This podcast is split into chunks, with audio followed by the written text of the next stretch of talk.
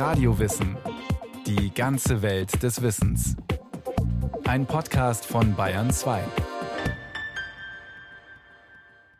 Weiße, scheinbar endlose Eiswüsten.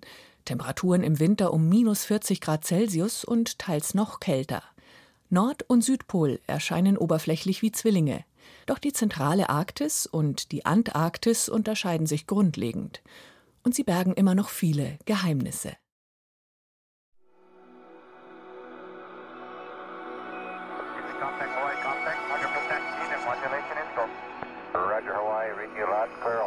Wenn man mit einem Raumschiff die Erde umkreisen würde, und zwar auf einer etwas anderen Umlaufbahn als die internationale Raumstation, wenn man also über Nord- und Südpol fliegen würde, dann könnte man auf beiden Seiten der Erdkugel zwei riesige Eisflächen beobachten. Auf den ersten Blick fast so etwas wie Spiegelbilder, wie Zwillinge. Im Süden würden wir die Antarktis sehen, die zu über 90 Prozent von Landeis bedeckt ist und da außenrum noch einen Gürtel aus Meereis hat. Sagt der Glaziologe Professor Olaf Eisen. Er forscht am Alfred Wegener Institut in Bremerhaven. Zwar war er noch nie im Weltraum, aber er kennt das ewige Eis von etlichen Expeditionen. In südliche Polargebiete genauso wie in nördliche. Im Norden, am Nordpol, würden wir vor allem die Meereisdecke der Arktis sehen, die so um die ein bis zwei Meter ist. Meereis ist nichts anderes als Meerwasser, das bei minus zwei Grad gefriert. Manche Bereiche vom Eis sind noch mehrere Jahre alt, die werden dann auch fünf, sechs bis zehn Meter mächtig. Trotzdem ist die Eismasse in der Arktis nur ein winziger Bruchteil dessen, was man als kilometerdicken Eispanzer in der Antarktis findet. Dort sind rund 70 Prozent des Süßwassers der Erde eingefroren. Die vermeintlichen Spiegelbilder sind sich also letztlich gar nicht so ähnlich. Da täuscht die gleißend helle Eisoberfläche, die sich rund um beide Pole erstreckt. Die Arktis ist ein Ozean, der von mehreren Kontinenten umgeben ist. Das ist zum einen Eurasien, also Europa und Asien zusammen, und auf der anderen Seite Nordamerika. Und dann haben wir noch das große kanadische Archipel, zu dem auch die große Insel Grönland gehört. Die steckt immerhin ebenfalls unter einem dicken Eisschild. Doch zwischen diesen Landmassen Wasser, mehrere tausend Meter tief. Hier schwimmt das Eis nur als dünne Schicht auf dem Meer, dehnt sich im Takt der Jahreszeiten aus und schrumpft wieder. Und die Antarktis ist sozusagen genau die Umkehrung davon. Wir haben einen Kontinent, Antarktika, und der ist von einem Ozean umgeben, der Südozean. Und das unterscheidet diese beiden Regionen sehr drastisch, was ihre geografischen Eigenschaften angeht und vor allem auch die Verteilung von Eis und die Eigenschaften von Eis. Denn von den Grundvoraussetzungen her gibt es erst einmal keinen Unterschied zwischen den beiden Polen. Dadurch, dass die Erdachse schräg steht, liegen die Polarregionen monatelang im Schatten, wenn Winter auf der jeweiligen Erdhalbkugel ist. Die Sonne geht dann überhaupt nicht auf. Es herrscht Polarnacht. Und in der Zeit können die Pole eben stärker auskühlen, so stark, dass der Niederschlag, der sich bildet, liegen bleibt an Land, beziehungsweise dass sich die Meereisdecke ausbilden kann. Das geht natürlich nur in einem Klima, wo es auch möglich ist, dass während des Winters die Temperaturen längere Zeit unter Null bleiben. Und wir reden jetzt hier nicht von minus 1 oder minus 2 Grad, sondern eher minus 20 bis minus 30 Grad oder auch in der Ostantarktis dann durchaus minus 80, minus 90. Minus 90 Grad. Solche Extremtemperaturen gibt es allerdings nur am Südpol. Zum einen dadurch, dass sich die Landmasse der Antarktis tatsächlich direkt am Pol befindet. Grönland hingegen, Teil der Arktis, liegt ein ganzes Stück abseits der Erdachse und bekommt dadurch länger im Jahr Sonne ab. Zum anderen spielt das Wasser eine entscheidende Rolle. Der südliche Ozean schirmt Antarktika regelrecht vom Rest der Welt ab, speziell vom amerikanischen Kontinent. Im Norden ist das anders.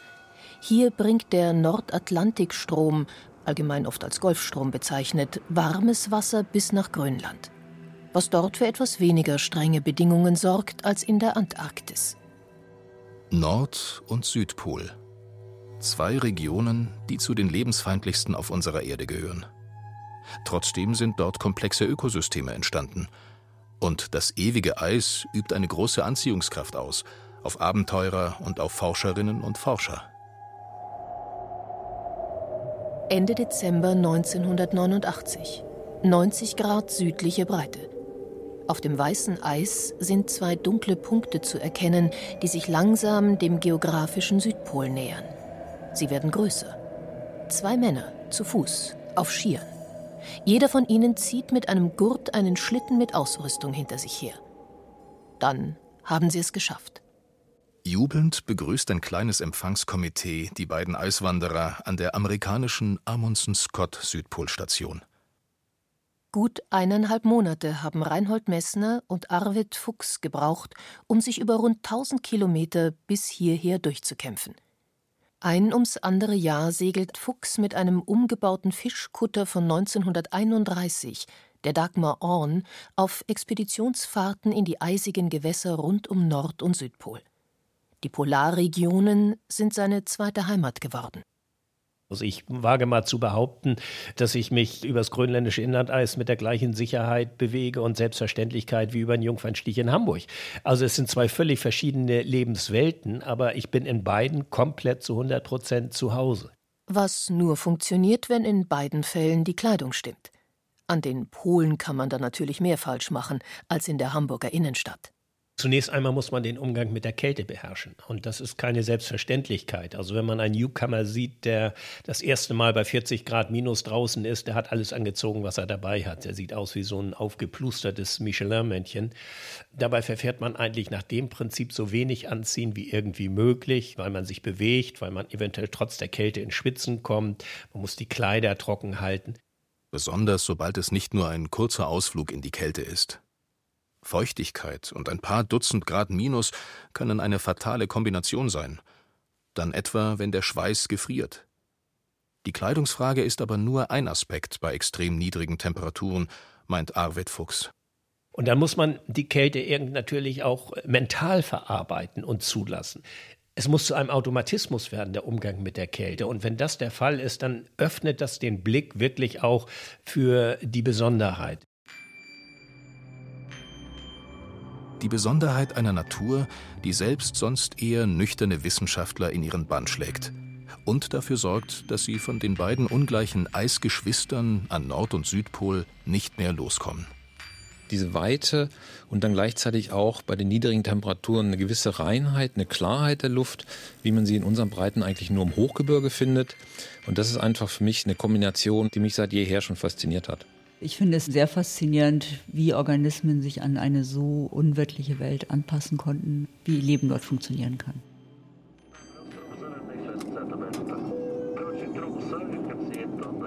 Anflug auf Tromsø in Nordnorwegen. Die Stadt ist seit mehr als 100 Jahren Ausgangspunkt für Expeditionen ins Nordpolarmeer. Im Herbst 2019 startete von hier aus auch der deutsche Forschungseisbrecher Polarstern zur größten Arktis-Expedition der Geschichte. Mosaik. Dafür hat sich die Polarstern im Meereis einfrieren lassen, um mit dem Eis rund ein Jahr lang am Nordpol entlang zu driften. Während der ersten Wochen wurde die Polarstern von einem russischen Eisbrecher unterstützt. Mit an Bord war dort die Nachwuchswissenschaftlerin Francesca Doglioni. Sie hat unter anderem bei Eisdickenmessungen geholfen. War eine geeignete Eisfläche gefunden, lief es nach einem festen Schema ab.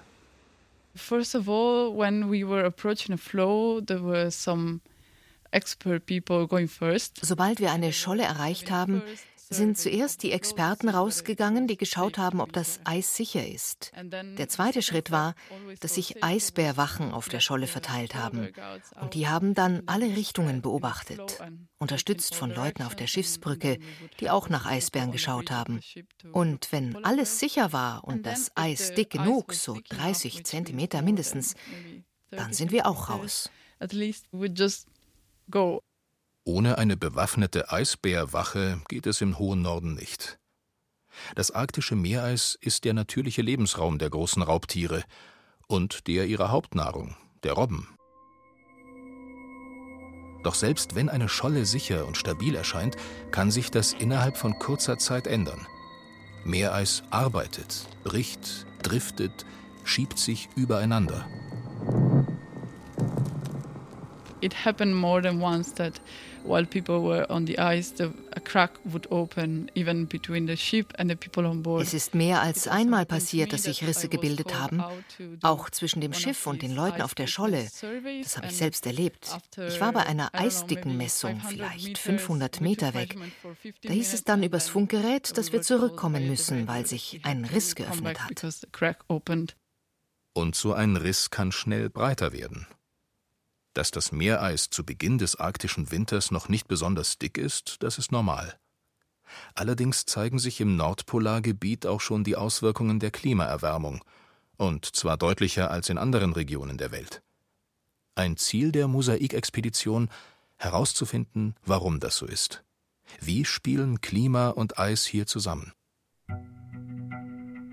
Dadurch, dass die Eisschicht auf dem Wasser dünner ist als noch vor einigen Jahren, wird die Arbeit für die Forscher allerdings nicht gerade einfacher.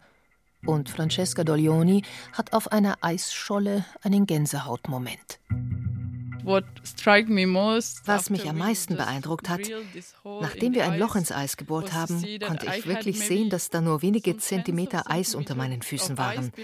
Danach kamen dann vier, fünf Kilometer Ozean und nur diese 40, 50 Zentimeter Eis haben mich davor bewahrt, als ich da stand. Ja, das war eine wirklich einzigartige Erfahrung.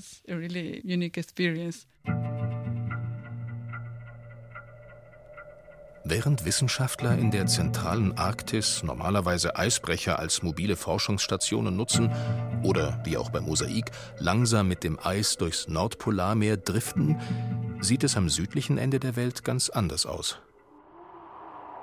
Auf dem dicken und dauerhaften antarktischen Eis gibt es einige Dutzend feste Forschungsstationen, viele von ihnen rund ums Jahr besetzt, also auch im antarktischen Winter. Darunter ist die deutsche Neumeier Station 3, die seit 2009 in Betrieb ist. Ein 68 Meter langes und 24 Meter breites zweistöckiges Gebäude, das auf Stelzen über der Schneedecke steht, wenige Kilometer vom offenen Meer entfernt. Die Station bietet im Antarktis-Sommer rund 50 Personen Platz. Zum Überwintern bleiben etwa 10.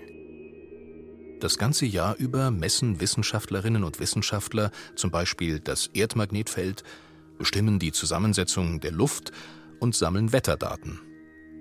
Denn so wie die Arktis entscheidend ist für Wetter und Klima auf der Nordhalbkugel, so verhält es sich mit der Antarktis für die südliche Hälfte des Globus. Doch die Forschenden interessieren sich nicht nur für aktuelle Daten. Für sie ist auch der Blick zurück wichtig. Wie hat sich zum Beispiel der Anteil von Treibhausgasen wie CO2 in der Atmosphäre entwickelt? Und zwar nicht erst seit der Industrialisierung. Das enorm dicke Eis der Antarktis kann hier Antworten liefern. Eis ist von seiner Struktur her das einzige Archiv auf der Erde, wo man wirklich die Zusammensetzung der vergangenen Luft, der sogenannten Paleoatmosphäre, beproben kann. Deswegen bohren wir Eiskerne, weil wir in den Eiskernen Luftblasen haben und können diese Luftblasen analysieren und dann rauskriegen, der CO2-Gehalt vor so und so viel 100.000 Jahren war ähnlich wie heute oder war deutlich geringer. Allerdings findet man Eis, das so etwas verrät, nicht direkt bei der Neumeier Station. Um an mehrere Kilometer lange Bohrkerne zu kommen, deren Geschichte 800.000 Jahre und mehr zurückreicht, müssen die Forscher weiterreisen, etwa zur deutschen Kohnenstation. Sie wird nur im antarktischen Sommer genutzt. Um sie zu versorgen, machen sich regelmäßig Transporte auf den Weg, Traversen genannt. Eine Traverse besteht aus einem Schlittenzug, mit mehreren Fahrzeugen. Das sind für uns die Pistenbullis, wie man sie auch aus den Skigebieten kennt. Und dahinter hängen dann mehrere Schlitten, aber jetzt keine kleinen Holzschlitten, sondern wirklich große Frachtschlitten, auf die man ganze 20 Fußcontainer stellen kann oder die Plattform haben, wo dann andere Geräte draufgestellt werden können. Und hinter jedem Pistenbully hängen dann zwei bis drei bis vier solche Schlitten, die das Material dann zur Station bringen. Bis dort sind es gut 750 Kilometer durch die eisige weiße Landschaft. Von Neumeier aus dauert es circa eine Woche bis zehn Tage, je nach Wetter. Kann auch mal zwei bis drei Wochen dauern, wenn das Wetter sehr schlecht ist. Wochen, in denen im Raupenfahrzeug übernachtet wird oder im Wohncontainer auf einem der Schlitten, manchmal auch im Zelt. An der Kohnenstation ist es den Forschern gelungen, einen Bohrkern aus dem Eis zu ziehen, der fast drei Kilometer lang war. Und da haben wir zum Beispiel rausgekriegt, dass in den letzten 800.000 Jahren der CO2-Gehalt in der Atmosphäre nie so hoch war wie heute. Wobei den Forschern diese 800.000 Jahre Rückblick noch nicht genügen. Sie arbeiten deshalb daran, einen Bohrkern zu entnehmen, der mehr als eine Million Jahre zurückreicht. Vielleicht sogar eineinhalb Millionen. Anders als in der Arktis müssen die Wissenschaftlerinnen und Wissenschaftler bei ihrer Arbeit keine besonderen Vorsichtsmaßnahmen ergreifen, was Tiere angeht. Auf dem Eis leben nur Pinguine, und das auch nur in Wassernähe. Eine Kolonie Kaiserpinguine zum Beispiel unmittelbar bei der Neumeier-Station. Doch am Nord- und Südpol spielt sich das Leben nicht nur auf dem Eis ab, sondern auch an seiner Unterseite, im Wasser. Mein Name ist Ilka Peken und ich beschäftige mich mit den Organismen, die im Meereis leben, sowohl in der Arktis als auch in der Antarktis und welche Rolle die im Kohlenstoffkreislauf spielen und wie sich die Klimaveränderung auf diese Organismen auswirkt. Einige der Organismen, für die sich die Meeresbiologin vom Bremerhavener Alfred Wegener Institut interessiert, sind winzig. Eisalgen, gerade einmal ein paar Hundertstel Millimeter groß. Mit bloßem Auge lassen sich die Einzeller nicht erkennen, die in Laugenkanälchen im Meereis leben. Sobald die Polarnacht vorbei ist, sind Dr. Pekens Forschungsobjekte allerdings kaum noch zu übersehen. Wenn das Eis schmilzt, dann können sehr gut Algen wachsen, dann gibt es diese Algenblüten an der Eiskante. Und die werden dann halt vom Krill gefressen und der Krill wird dann wieder von anderen Organismen gefressen. Die Algen bilden regelrecht grüne Matten, Vorhänge, die die kleinen Krebstiere abweiden. In der Antarktis, in der sich im Winter um das Festland herum ebenfalls große Meereisflächen bilden, ist es also der Krill, auch Leuchtgarnele genannt, der sich mit Algen vollfrisst. Am Nordpol sind es Floh- und Ruderfußkrebse. Ich sage immer so, die Ruderfußkrebs oder auch der Krill, das sind vielleicht so die Kühe des Meeres und die Algen dann halt das Gras, also ebenso der Anfang der Nahrungskette. Einer Nahrungskette, die sich im Norden zum Beispiel über Fische und Robben bis zu den Eisbären fortsetzt. Im Süden sind die Pinguine mit dabei. Und nicht zu vergessen, auch die Wale gehören dazu. Doch was passiert mit den Algen als Nahrungsgrundlage für das gesamte Ökosystem, wenn es in den Polargebieten immer wärmer wird? Gerade die Arktis heizt sich wesentlich schneller auf als der Rest der Welt. Das Eis ist wesentlich dünner als noch vor wenigen Jahren und lässt deshalb mehr Licht durch. Verschiebt sich deshalb der Beginn des Algenwachstums oder verlängert es sich, dann kann das ganze fein eingespielte System aus dem Takt geraten. Um herauszufinden, wie sich das auswirkt, haben Ilka Peken und ihre Kolleginnen und Kollegen unter anderem Algen aus dem Eis nach Bremerhaven gebracht. Dort besteht im Labor die Möglichkeit, alle erdenklichen Faktoren zu verändern. Vom Kohlendioxidgehalt, der bestimmt, wie sauer das Wasser ist, bis zur Temperatur und den Lichtverhältnissen. Wir haben hier Hälterungsmöglichkeiten, um eben die Organismen bei den entsprechenden Temperaturen zu hältern, die dann halt unter diese verschiedenen Bedingungen geführt werden. Und auch versuchen wir mehr und mehr Langzeitexperimente, wo man das eben auch nicht nur kurzfristig mal einen Monat macht oder so, sondern wirklich auch mehrere Monate bis hin zu Jahren, um also auch zu erkennen, ob Organismen, die sich vielleicht kurzfristig anpassen können, das auch wirklich dauerhaft können. Das ist nicht nur wichtig für die Frage, wie es mit den Algen als Anfang der Nahrungskette weitergeht, sondern auch dafür, wie die Klimaerwärmung fortschreitet. Denn die Biomasse in den Polarregionen bindet jede Menge Kohlenstoff. Algen sind auch Organismen, die CO2 aufnehmen und damit sehr wesentlich zum Kohlenstoffkreislauf beitragen. Und wenn diese Organismen dann zum Beispiel gefressen werden und dadurch sich Kotballen bilden, die sehr schnell absinken oder auch, dass diese Algen selber zum Meeresboden herabsinken, dann entziehen sie natürlich sozusagen da erstmal dem Gesamtsystem den Kohlenstoff und je nachdem ist es dann eben auch längerfristig dort gebunden. Doch nehmen die Algen in den Polargebieten trotz aller Veränderungen genauso viel Kohlendioxid aus der Atmosphäre auf wie früher? Oder vielleicht sogar mehr? Oder viel weniger? Nicht zuletzt davon hängt ab, ob sich der ohnehin schon dramatische Wandel, der besonders rund um den Nordpol zu beobachten ist, noch weiter beschleunigt.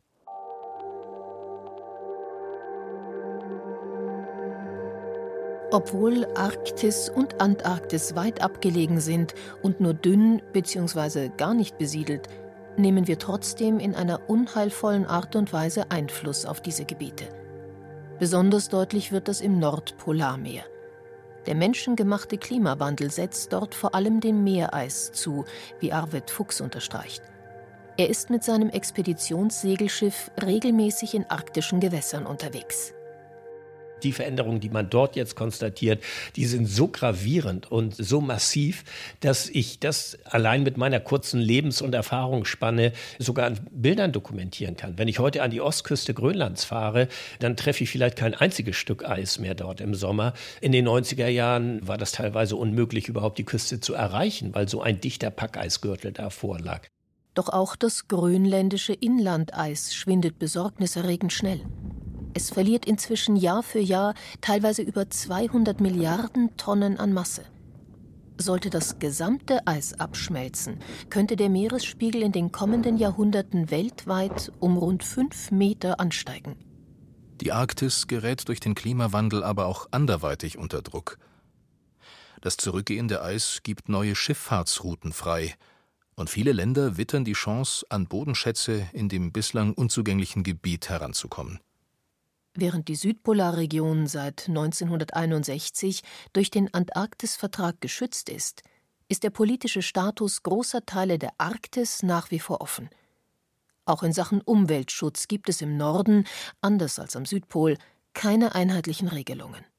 Dort oben herrscht so etwas wie Goldrauschzeit. Also jeder steckt seinen Claim ab. Es ist eine Region, die geopolitisch von großem Interesse ist. Und ich glaube, dass dabei der Naturschutz wirklich leider Gottes, wie so oft in der Geschichte, so ein bisschen ins Hintertreffen gerät. Dabei wäre Naturschutz gerade rund um den Nordpol besonders wichtig. Denn Umweltsünden oder Unfälle können in diesen Breiten überaus schwerwiegende Auswirkungen haben.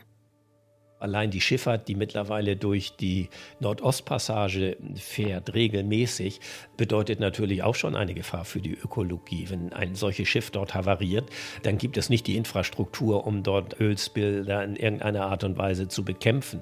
Also allein durch die höhere Frequenz der Schifffahrt stellt das natürlich ein ökologisches Risiko dar.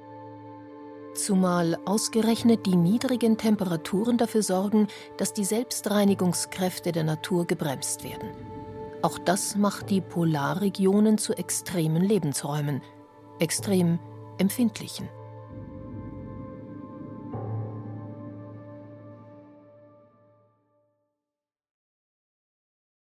Das war Radio Wissen, ein Podcast von Bayern 2. Autor dieser Folge David Globig. Regie führte Sabine Kienhöfer. Es sprachen Julia Fischer, Christian Baumann und Julia Cortis. Technik Robin Auld. Redaktion Nicole Ruchlack. Wollen Sie keine Folge mehr verpassen? Dann abonnieren Sie Radio Wissen einfach unter bayern2.de slash podcast.